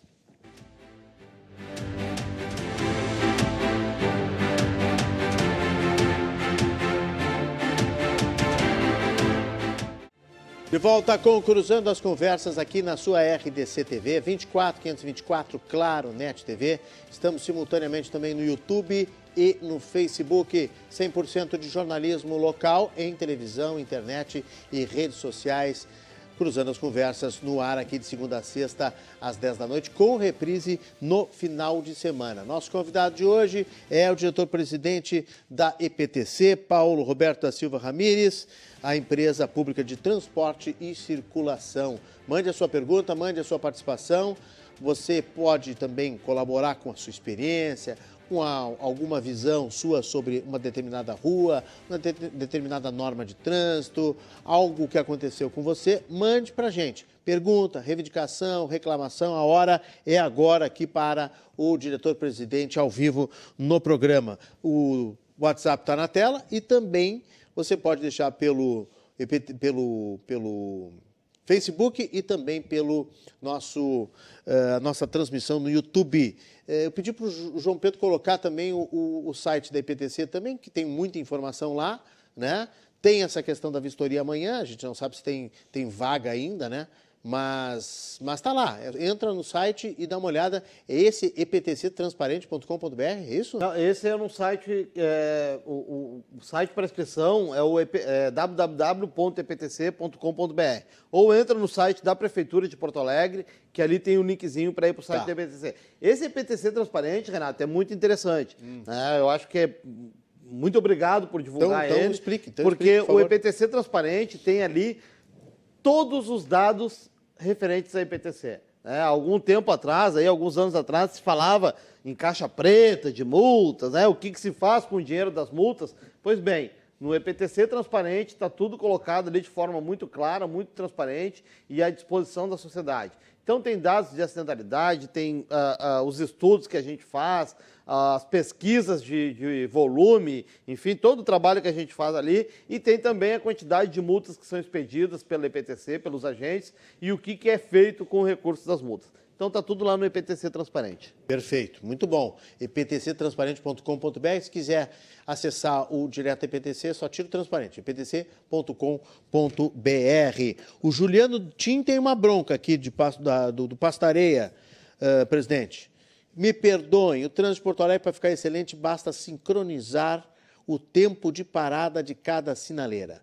Pontos cruciais de alto fluxo não funcionam. Faixa de pedestre, se você vacilar, é atropelado. Se não for, passam rente e ainda buzinam. O trânsito de Porto Alegre está agressivo. Em Gramado é um sonho, se respeita. O pedestre, o pedestre, o pedestre coloca o pé na faixa e os carros param respeitam o Código Brasileiro de Trânsito. Assisto pessoas que, tendo que correr, estando na metade da faixa de pedestre quando a sinaleira abre. É um horror. O Juliano tem razão aqui em boa parte do que ele fala, tem. né? É porque é um problema de educação. Está faltando educação, as pessoas não têm essa eu quero, educação. Eu quero agradecer o E pessoa, as pessoas não têm paciência. É verdade. Eu quero agradecer o Juliano, porque assim, veja que da, da, da fala dele ali, né? Da, é, né Parentes, Desabafo. parentes, Juliano, com a é. bronca do Juliano, é, né? É. Um item eu, eu uh, diz respeito diretamente à EPTC sobre nossa responsabilidade. Que é o tempo de que parada, é o tempo de parada das sinaleiras. Eu acho que isso é muito interessante. Nós, nós controlamos mais de 1.700 sinaleiras na cidade. Nós temos o nosso centro de controle, de comando e controle, né, o, o, em tempo real lá, que a gente acompanha o funcionamento das nossas sinaleiras. E sempre que há necessidade, em função de um acidente, em função de uma obra, enfim, de qualquer situação anormal na cidade, a gente tem, na grande maioria das sinaleiras, condição de fazer alteração em tempo real. E nós trabalhamos, sim, Juliano, para que todas as sinaleiras uh, estejam sincronizadas. Né? Eu tive a oportunidade de trabalhar durante cinco anos. Uh, coordenei a equipe que faz a programação das sinaleiras, né? então trabalhei diretamente com isso e veja que, as, que todas as sinaleiras elas precisam estar ajustadas no segundo, Renato. Elas precisam estar com um reloginho interno ali delas, todas elas ajustadas no segundo, para que funcione bem o sincronismo. E aí o que, que acontece? É equipamento eletrônico, é um equipamento é, que está exposto aí à intempérie, pode ter algum problema no funcionamento e esse relógio adiantar ou atrasar. Então, sempre que identificar isso, por favor, nos avise através lá do 156, através do site da IPTC, do 118, que a gente vai providenciar a manutenção. Mas, na grande maioria, através das nossas próprias centrais, a gente consegue acompanhar o funcionamento. E, e, e nessa questão do sincronismo, e aí não é uma questão de Porto Alegre, tá, uh, Renato e Juliano?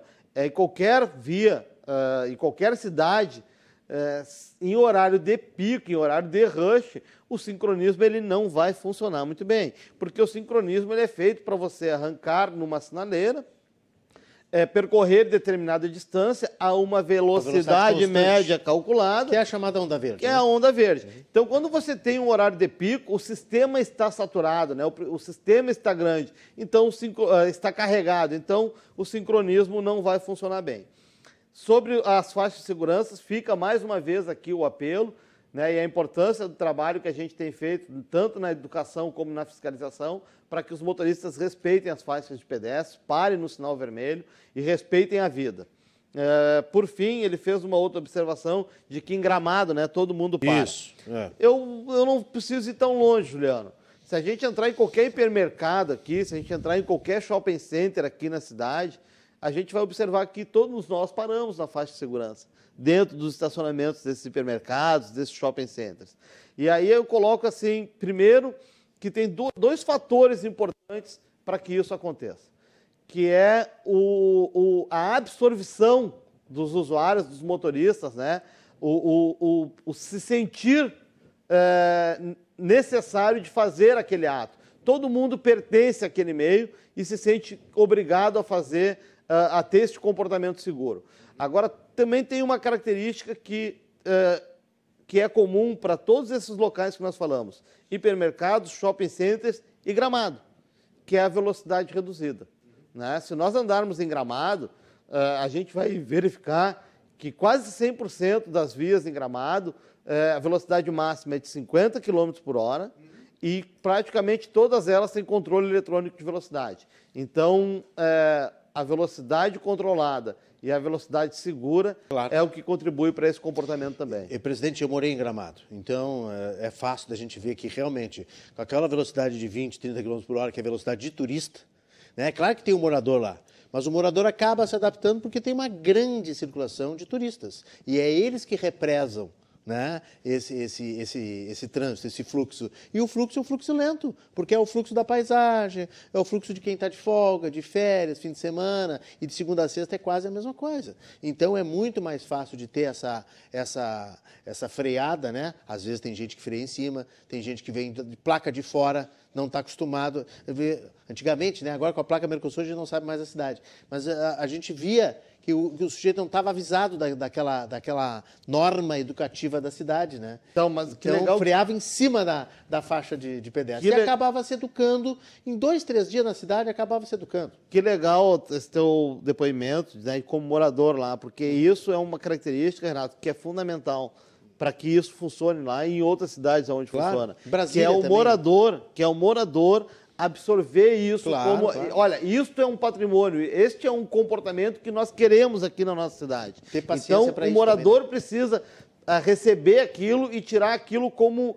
Olha, isso é um patrimônio da minha cidade e eu quero que isso aconteça assim. Claro, é fundamental. Entender né, o que está acontecendo no, no todo, né, uhum. envolvendo turista, envolvendo pedestre, envolvendo a circulação viária da cidade e se integrar isso. É né? E não tentar ficar batendo contra isso, né? Exato. Né? buzinando, vamos lá, pessoal, que eu preciso chegar mais cedo. Claro que também as distâncias são menores em Gramado, as pessoas uh, chegam mais rápido em casa, enfim, tem uma, uma vida um pouco uh, mais tranquila, vamos dizer assim, né? Não tem essa coisa do, muito do serão, não tem essa coisa muito de chegar tarde em casa. Então, tudo é um pouco mais fácil. Mas mesmo assim, a gente tem um, um trânsito muito forte lá, sexta, sábado, domingo, sim, sim. né? Que tranca tudo, dá engarrafamento entre Gramado e, e Canela, Canela. Né? Naquela, naquela estrada ali linda que liga as duas cidades. Então, uh, tem que ter paciência. E né? mesmo ali é 50 km por hora, é, na maior 50... parte do trecho. É, é não, ah, tem que ser. Tem, ah. tem, acho que dois, não sei se ainda tem, mas duas lombadas ah, fortes lá, né? Que o pessoal é pego de surpresa também.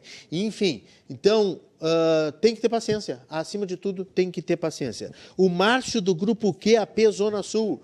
Eu gostaria de saber se teremos ações para coibir os constantes rachas de motos na Zona Sul onde uma quadrilha tem, olha a denúncia aqui, tem assombrado os moradores ainda com o desplante de postar ao vivo nas redes sociais os grupos com mais de 50 motos empinando nas ruas, cortando giro e etc. Isso é uma praga também, né? As rachas é uma, é uma praga. Tem. É. Eu me lembro de fazer é. reportagem aí há 20 anos atrás né, sobre, sobre rachas. Nós perdemos um, uma das mortes que a gente teve este ano foi de um rapaz jovem descendo a Guilherme Michel, sozinho, com a motocicleta, fazendo malabarismo, fazendo, uh, empinando a motocicleta. Tem vídeo que mostrou que ele perdeu o controle da moto e caiu. Isso é um problema, uh, sem dúvida nenhuma. Mas uh, dizer para o Márcio que é assim, Márcio, nós já fizemos ações ali na Zona Sul, tá? nós temos mapeado não vou dizer que todos, mas uh, muitos pontos ali importantes onde acontecem rachas.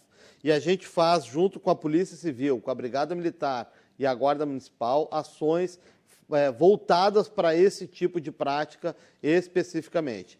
É verdade que antes da gente ir com uma ação ostensiva, muito pesada, e aí talvez a população não veja, a gente faz um trabalho de inteligência, né? Todos esses órgãos fazem um levantamento de dados, fazem um acompanhamento dos registros, porque isso é crime, né? E aí, na medida em que a gente consegue fazer a ação ostensiva, a gente consegue enquadrar as pessoas ou esses praticantes também no crime. Né? Racha então, é crime, vamos lembrar. Racha é crime. Racha é crime. Racha é crime. Então, assim, fique tranquilo, Márcio, que a gente já fez ações ali, temos conhecimento e consciência de que precisamos fazer mais ações e tem um trabalho sendo preparado aí para tentar inibir essa prática ali. Gustavo Rotti me mandou aqui também que no primeiro semestre vocês fizeram uma operação para coibir rachas na Pereira Neto, onde houve essa reclamação Exatamente. do nosso espectador, e também na Doutor Barcelos para coibir as rachas zona sul da cidade. Uh, o Cristiano está perguntando como fazer a EPTC dar uma atenção na rótula das estradas Monte Cristo com o Cristiano Kramer próximo ao Hospital Vila Nova. É um caos no trânsito. Já, apresentei, já presenciei acidente moto com caminhão, por exemplo. É aquela ali perto do supermercado também, né? Isso. O hipermercado. Isso. É, Cristiano, eu, eu, eu, eu, falei agora há pouco, né? A gente esteve participando de um fórum de serviços ali na Zona Sul. O pessoal já trouxe essa demanda para a gente. Já conversei com o coordenador operacional lá da Zona Sul. Uh, e vou insistir nesse, nesse tema com ele. E também estamos fazendo uma avaliação lá se tem algum tipo de sinalização que a gente precisa modificar lá para melhorar a, a trafegabilidade. A Maíra está fazendo uma pergunta aqui pelo nosso WhatsApp, 99339894, que é uma pergunta maravilhosa, uma pergunta que todos os motoristas se fazem e a gente faz toda hora, porque às vezes pode até ter mudado a regra, mas vamos ver qual é a atual regra com o diretor-presidente Paulo Ramires aqui. Os carros que passam no vermelho de madrugada são multados ou não? Importante. E os pergunta. assaltos, pergunta muito a Maíra. Legal, muito legal. Pergunta, pergunta a Maíra. Muito legal a pergunta. É, acho que é importante até para trazer aí para os espectadores. O que, que acontece, Maíra? É, a gente sabe, né, tem, não, não somos alheios aí ao que acontece na vida urbana, né, porque somos também, é, vivemos a cidade de Porto Alegre também, assim como todo mundo.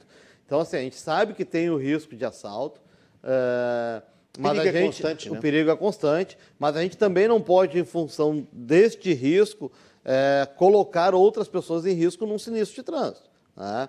Então, o que os nossos agentes estão orientados a fazer é que no período aí, é, a partir das 23 horas, né, durante a madrugada, que observem se o, o, eventual cruzamento do sinal vermelho foi feito com o devido cuidado.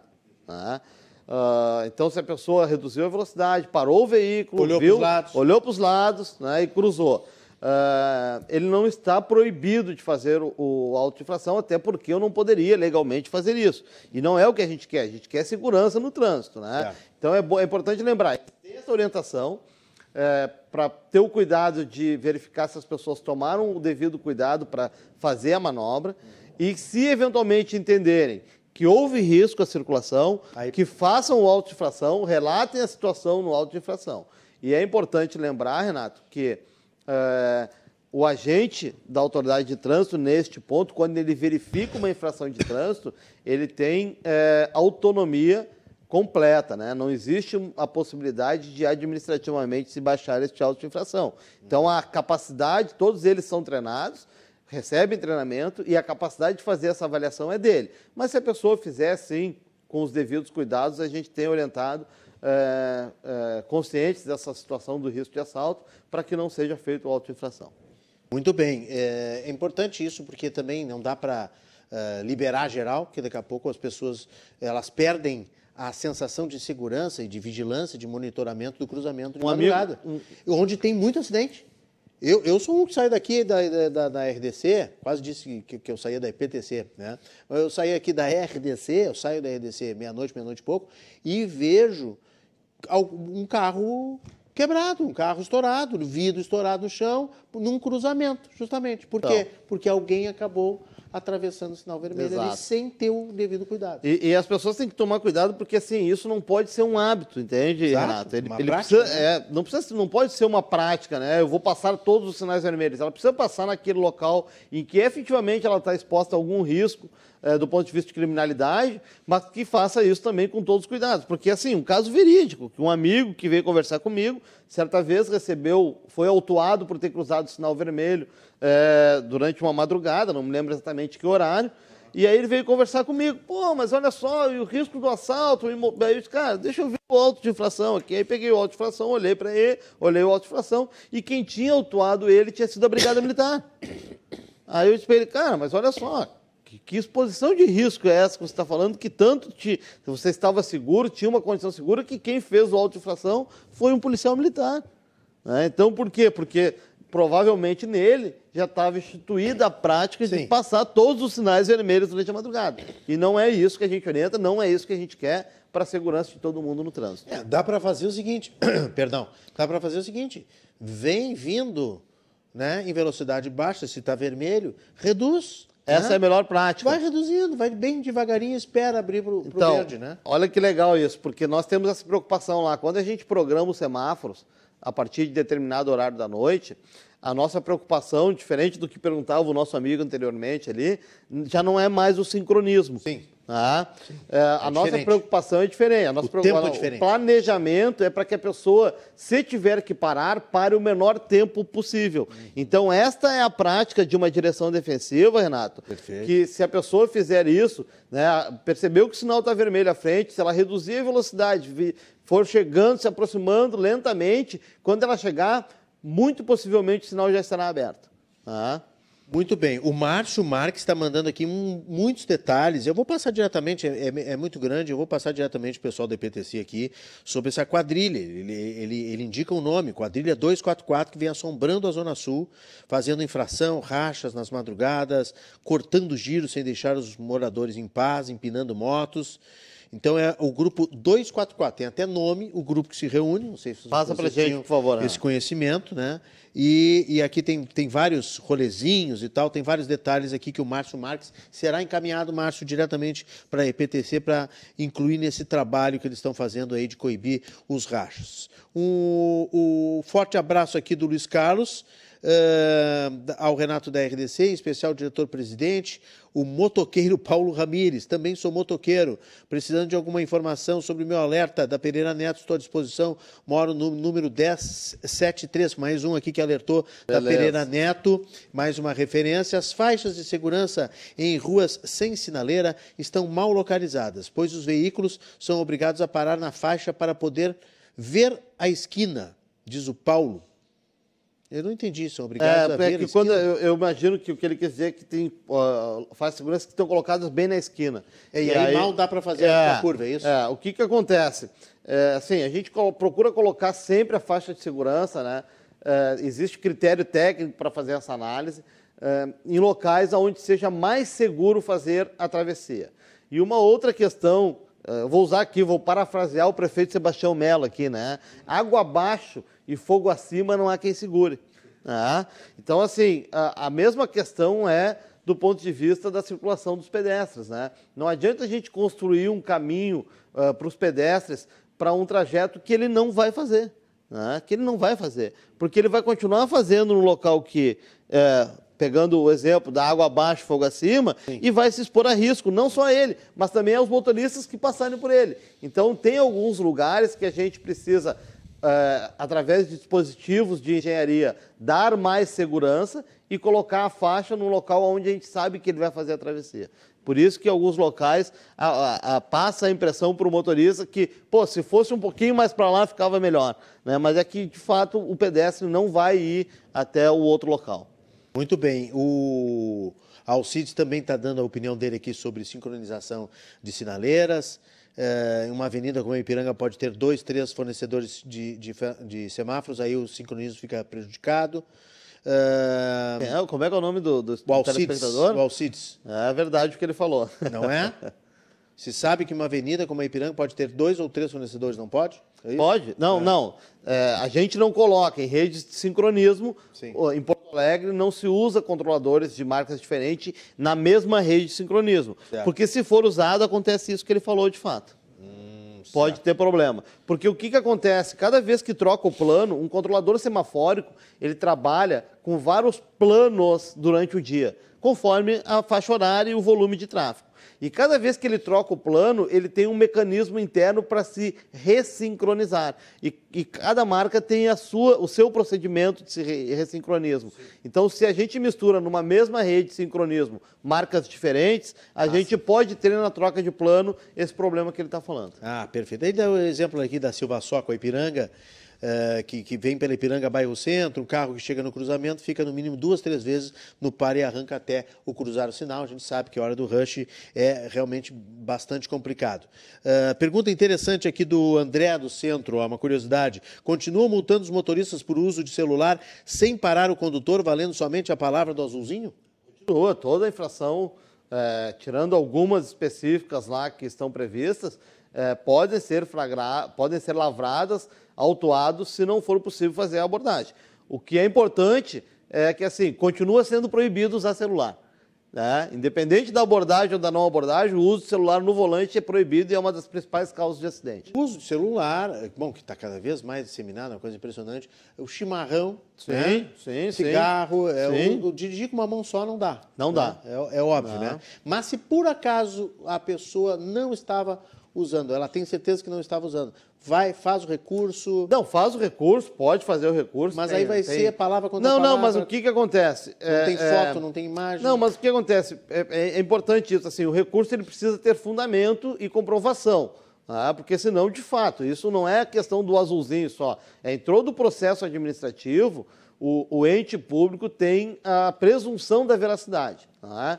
Mas, normalmente, quando os nossos colegas autuam sem fazer abordagem, eles fazem uma descrição no auto da infração. Muitas vezes citam, inclusive, é, como é que ele estava usando o celular, né? Dão detalhes. Que, dão detalhes, né? Então, assim, é, isso a gente tem que tomar cuidado. Mas, de qualquer forma, a gente tem orientado também para sempre que possível fazer a abordagem. Mas, mais do que importante do que isso, a orientação para que não use o celular durante o volante. Aí não vai ter problema de abordado ou não é, abordado. É o mais, mais tranquilo, né? o Alberi de Canoas é Uber e está perguntando, uh, acho que não é tanto da área da EPTC, mas ele pergunta se tem alternativa para a rodoviária.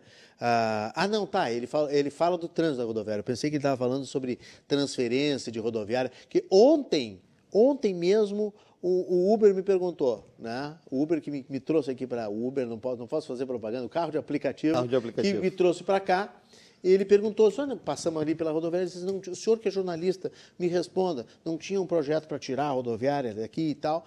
Aí eu expliquei para ele que acabou morrendo essa história, enfim. Uh, então eu misturei as coisas, só para explicar. Uh, ele está perguntando aqui sobre o, o, o trânsito na rodoviária. Uh, como é que vai o famoso X da rodoviária? Aí? É, nós já, tivemos, nós já tivemos uma ação uh, importante, ali, modificações importantes que trouxeram melhorias. Evidentemente que a rodoviária está colocada né, numa área é, é, bastante movimentada, né, que tem uma demanda muito alta de circulação, não só de automóveis, como de transporte público, enfim, transporte coletivo. É, então a gente tem acompanhado, tem alguns projetos, né, vai sair agora, né, estamos trabalhando junto com a, com a Secretaria de Obras na, na, na, na finalização da duplicação da Voluntários da Pátria, vai sair um estudo e um financiamento também para remodelar a, a Avenida Farrapos. Então, em cima disso também, é, certamente, vai haver alguma alteração, algum projeto de melhoria é, no trânsito no entorno da rodoviária. E ali também tem muita imprudência de gente que acaba uh, desembarcando e embarcando em local proibido. Em local proibido. Ali e na pessoas, frente daqueles hotéis. Ali. E pessoas que, que param, que estacionam no local onde é embarque e desembarque.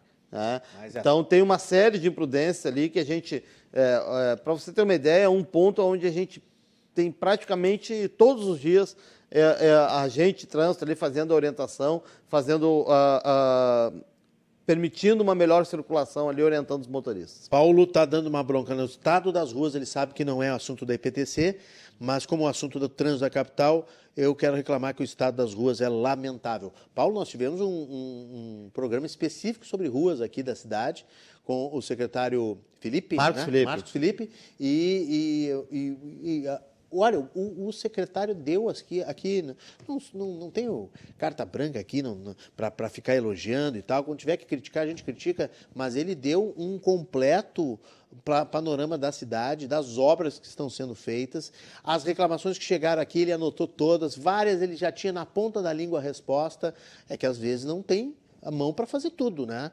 Uh, até nós estávamos falando no intervalo aqui das podas de árvore também, que às vezes atrapalha ah. a sinalização também para do trânsito, né? As podas de árvores, elas não podem ser podadas assim de uma hora para outra. Tem que ter laudo, tem que ter acompanhamento ambiental, a árvore pode estar uh, em situação de risco, ou ela pode ser uma, uma, uma, um tipo de vegetação que não pode ser podada assim da noite para o dia, né? De uma forma sem perícia. E só tem duas equipes. O secretário Marcos Felipe tinha uma equipe que conseguiu, conquistou a segunda equipe de poda de árvore. Poda. Então, tentando colocar em dia mais de 2 mil pedidos de poda uhum. que ficaram represados durante a, a, pandemia. Nós fazemos trabalho junto lá Então, rua é assim também. É. A rua é, também. mas, mas eu, eu, só para fechar assim, embora ele tenha colocado que não é um problema, mas eu me permito aqui, né, porque uh, é um trabalho de muita parceria, né, entre todas as secretarias do município, né, é, é um governo só, e, e, o secretário Marcos Felipe, a gente nunca, a gente tem um grande número de vias sendo uh, asfaltadas, recebendo manutenção no pavimento do asfalto,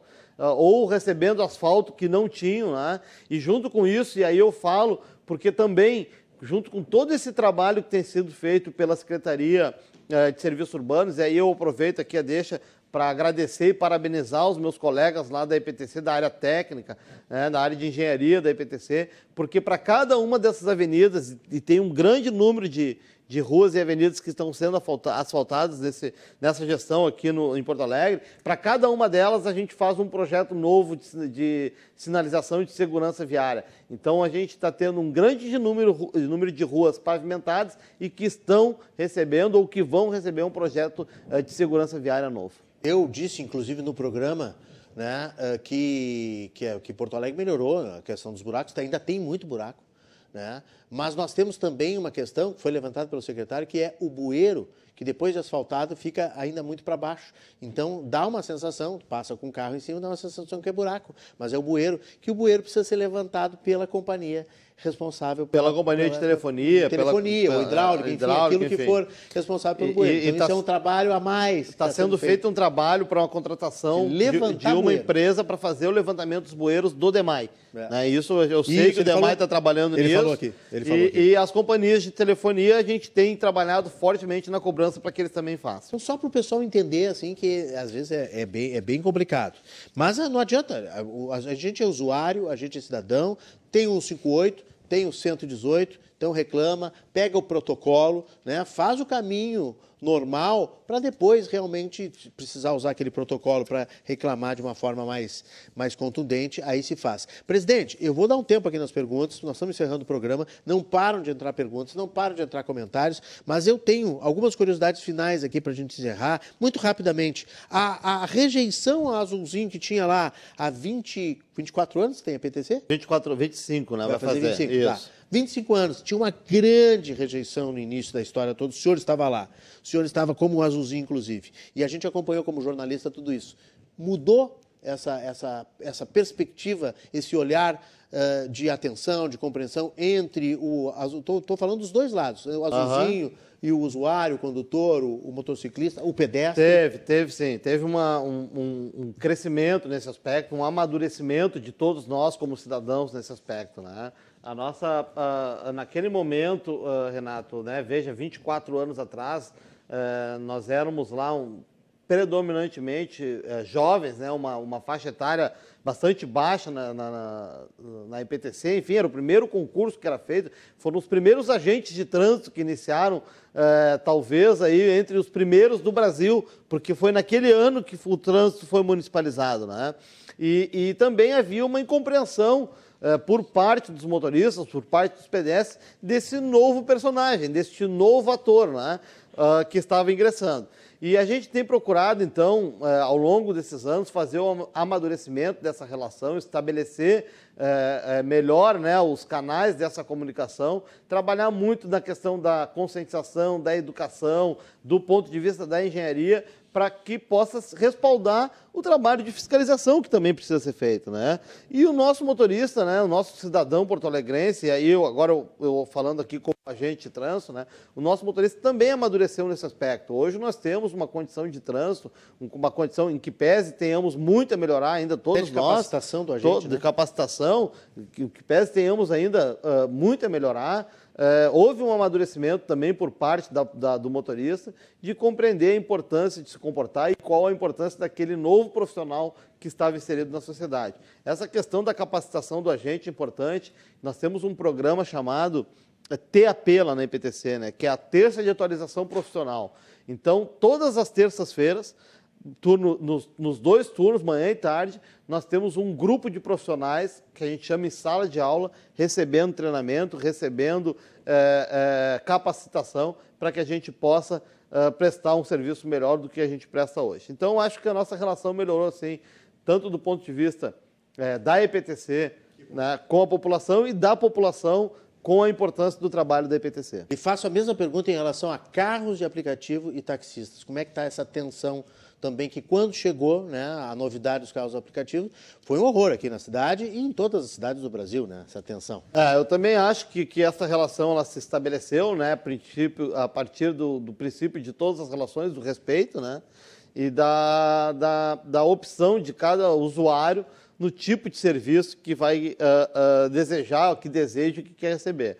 E aí, do ponto de vista dos taxistas, né, do, do, serviço de táxi, que é o que a gente acompanha, até por força da lei, com maior uh, uh, aproximação, né, é um serviço também que se qualificou muito, uh, Renato, de nos últimos cinco, seis anos, também foi um serviço que, por parte dos profissionais que estão trabalhando, eh, se profissionalizou, melhorou muito da sua condição e hoje nós temos um, um trabalho é, tranquilo entre essas duas categorias e um serviço de táxi muito confiável na cidade de Porto Alegre. Isso é bom também para o usuário, né? Para ah. ter mais segurança, mais tranquilidade, porque lá no início a gente entrava num carro de aplicativo e tinha medo de, de ser apedrejado, de, de ser, ser, envolvido numa briga, eh, tanto de um lado quanto do outro, né?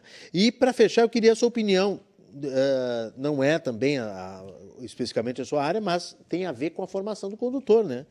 A CNH pode ficar 377 reais mais barata com a retirada do simulador. A decisão ainda não está em vigor. O Sindicato das Autoescolas vai recorrer da decisão com o argumento que o, que o equipamento dá mais segurança aos futuros condutores. Eu lhe pergunto, a, a, a, a, a CNH, né, Carteira Nacional de Habilitação, mais barata, facilita com que a gente tenha talvez mais motoristas com a carteira em dia?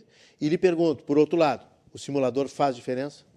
Ah, sem dúvida nenhuma, reduzir o custo vai ajudar muito, né? vai ajudar bastante na, na questão das pessoas terem de renovar, né? maior capacidade, né? maior condição financeira de fazer o processo de habilitação.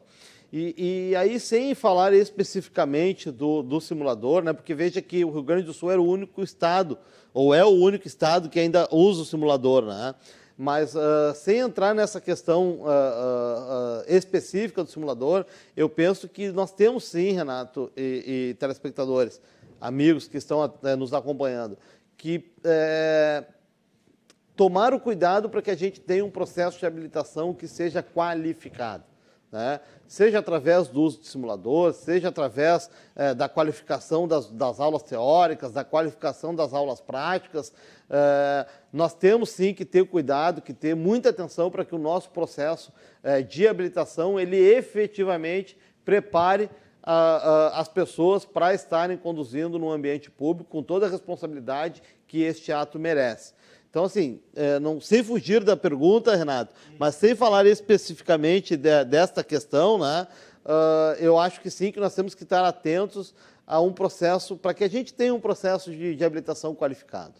Perfeito, perfeito. É, o, o, Rio Grande do Sul é o único que mantinha o simulador, não ainda está exigindo né, a simulação, isso não está em vigor ainda, tem que haver, terminar um embrólio judicial aí, até porque o sindicato aí dos, dos centros de formação de condutores vai entrar na justiça, já anunciou que vai entrar na justiça para recorrer. O pessoal está me assoprando aqui para lhe perguntar sobre a CNH Digital, aplicativo do governo federal.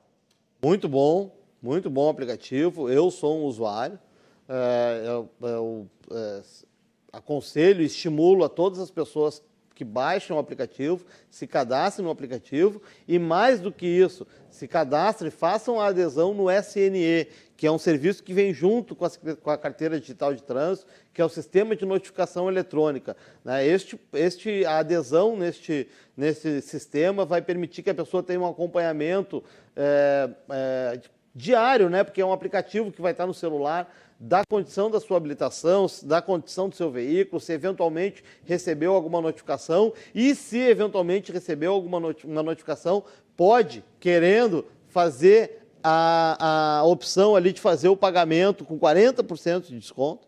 Tá? Uh, evidentemente que tem algumas uh, condições ali. Uh, você imagina que uma pessoa que cometeu uma infração de trânsito sabe que cometeu, que, que, que, que foi autuada, recebeu a auto-infração e disse, não, puxa, realmente eu, eu cometi essa infração lá, a pessoa pode fazer a opção de fazer o pagamento com 40% de desconto. Mas mais do que isso, a pessoa vai poder acompanhar diariamente a condição da sua CNH e da sua habilitação. Então eu estimulo sim que as pessoas baixem, façam utilização, ela é aceita pelo agente de fiscalização, pelo policial militar. Se a pessoa não estiver aportando a física, se ela apresentar a carteira digital, ela é válida. Então, vale a pena sim as pessoas que baixarem.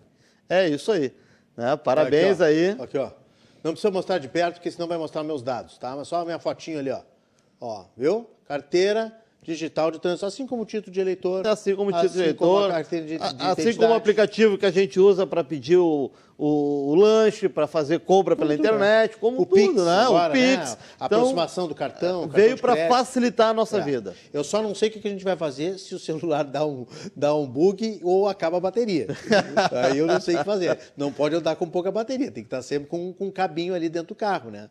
Hum. Ou então manter o original por perto. Mas Exato. isso aqui é uma grande ajuda, realmente é uma grande evolução, porque a gente está substituindo a carteira também pelo celular, né? Hoje a gente vai, pode ir até o supermercado, por exemplo, só com, só com o celular. celular passa Exato. um cartão virtual de crédito ou pode fazer Pagar um Pix. Pix é. Enfim, é tem o pessoal ainda aqui dizendo que a rua Olavo Bilac, no trecho entre a Santana e Inácio Montanha, tem duplo sentido, mas estacionamento liberado nos dois lados. Eu tinha certeza que alguém ia falar isso, porque tem várias ruas, eu mesmo, presidente, eu, eu sinto ali em algumas ruazinhas assim que elas são tão apertadinhas, por que, que bota estacionamento dos dois lados e du duas mãos ainda por cima? Eu não sei qual é o estudo que vocês fazem em relação a isso. Mas, enfim, o trânsito vai e vem de carro, fica difícil, sobra espaço, não sobra espaço de fluxo, uh, não, sobra para um carro por vez. Então, aí vem um contrário, tem que esperar aquela coisa toda, entra numa vaguinha que está aberta, né? Por que, que a gente não, não muda isso, hein, presidente? Tá, nós temos um acompanhamento muito assim criterioso em cima disso, né? Tem alguns locais que a gente é, vai evoluir, sim, para restrição de estacionamento em pelo menos um dos lados da via, mas a gente também tem uma preocupação de com toda a cidade, né, ah, Renato? É, muitas vezes é, são locais onde tem uma demanda alta de estacionamento, né? E a gente precisa também ter uma preocupação uh, de atender alguns serviços, né? ou mesmo uma visita. Né, de, de, alguns locais uh, que são de algumas ruas que são muito locais, né? Então a gente tem que ter esse cuidado. Mas a gente está evoluindo, é uma tendência, assim, com todas as grandes cidades, é, restringir o estacionamento para ter uma melhor circulação e até para estimular um meio de transporte ativo ou um meio de transporte público uh, como mais saudável. É, o Fernando Noinho está lembrando aqui da Ramiro né, que não tem vai e vem, porque é só uma mão, mas tem alto fluxo de carros naquela loma, naquela subida, e tem estacionamento dos dois lados. É, né? Também é uma via importante que precisa, a gente precisa dar uma olhada. Podia eliminar ali um lado que fica mais, mais, né? mais fluidez. Né? Enfim, tem outras manifestações aqui, a gente vai passar lá para o pessoal da IPTC. E quero lhe agradecer, presidente, pela, por esse tempo, por essa dedicação, por ter vindo até os estúdios da RDC TV. Parabéns aí pelo trabalho. Eu sei que é muita muita coisa para resolver, é, um, é uma, uma, área muito sensível da cidade, né? O usuário sente muito isso, condutores, vocês certamente recebem muita reclamação no dia a dia, o azulzinho na rua deve ouvir muita coisa também, né? O 118 não deve parar, então é uma maestria realmente comandar a EPTC, mas parabéns pelo seu trabalho e venha mais vezes aqui para se comunicar com a comunidade, que eu acho que é importante. Venho sim, Renato, obrigado aí pelo convite, pelo espaço, nós é que agradecemos a oportunidade é, de dialogar, porque o que a gente faz aqui quando a gente atende um convite é, tão especial como o teu, assim, é exatamente isso, é, é dialogar com a comunidade. Né? Porque às vezes o que a gente não consegue responder no ar, eu tenho certeza que a tua equipe vai passar lá para a gente, a gente vai poder dar um encaminhamento. Uhum. É uma satisfação estar tá aqui e podendo sim, tendo a oportunidade, aí a gente vai estar tá sempre disponível sim para estar aqui. E para finalizar, eu não quero fugir, mas eu gostaria de deixar, não quero esquecer antes de terminar, deixar aqui os parabéns e um agradecimento aos meus colegas é, de cargo, de função, né, os agentes da autoridade de trânsito, porque amanhã se comemora o Dia Nacional do Agente da Autoridade de Trânsito. Então, fica aqui os meus parabéns e a minha, o meu grande orgulho de fazer parte dessa equipe. Muito bem, parabéns a todos, então, que amanhã também é, o, é o, os 25 anos do Código de Trânsito Brasileiro. Vamos dar mais uma olhada na nossa enquete informal lá no Instagram, que a gente colocou há 24 horas praticamente, depois do programa de ontem. Sempre vai essa pergunta: você está satisfeito com o trânsito de Porto Alegre? Deu uma caidinha ali, alguém votou, alguma, uma ou mais pessoas votaram uh, dizendo que não estão satisfeitas, mas aí, 75% de aprovação passou por média, viu, presidente? Obrigado, e a gente segue trabalhando ali para conquistar aqueles outros 25%. É isso aí, é, né, uma, é uma luta incansável. Deixa eu lembrar que o Cruzando. Obrigado, presidente, mais uma vez. Uh, quero lembrar que o Cruzando as Conversas tem oferecimento da Associação dos Oficiais da Brigada Militar do Corpo de Bombeiros Militar, a ZOFBM, defendendo quem protege você. E Banrisul, o Banri Shopping chegou, compras, pontos e cashback num só lugar. Rápido intervalo, voltamos com a notícia boa em seguidinho.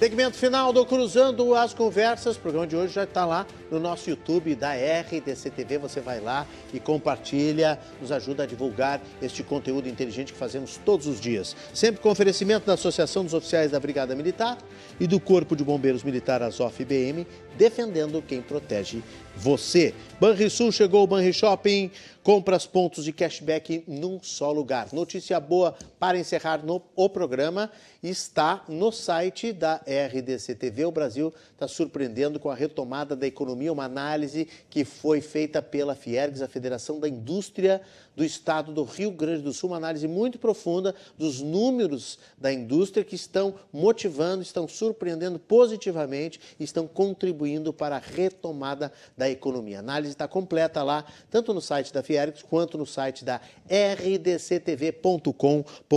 Um abraço a Matheus Chu, nosso colega jornalista que já esteve na confraria aqui conosco, lá direto de Brasília, está de aniversário nesta sexta-feira, o Elino Pires, a Gabriela Sambrano Ávila, Fernanda Farias, o Tiago Tobias, o Paulo Venegas e a Erema Soares, a Liciane, Liciane uh, Rosseto, que também veio recentemente aqui na confraria, o Luiz Vicente Basso, Patrícia Parenza, lá da FEComércio, Fernando Garros, Valda Maria Fagundes Silveira, Kátia Samara, Rosinha, Rosinha Lippert, o José Antônio Vieira, a Eliana Freitas Maineri e o Renato Soder estão aniversariando, aniversariando nesta sexta-feira. Um grande abraço a eles. Amanhã é dia de confraria aqui no Cruzando, temporada de mulheres. Elas vêm aqui na bancada amanhã, uma delegada e uma cientista. Que combinação, hein? Quero ver amanhã, 10 horas da noite, você com a gente aqui na RDC TV. Sorte, saúde, sucesso sempre e até amanhã no novo encontro com o Cruzando as Conversas. Até lá. Tchau, tchau.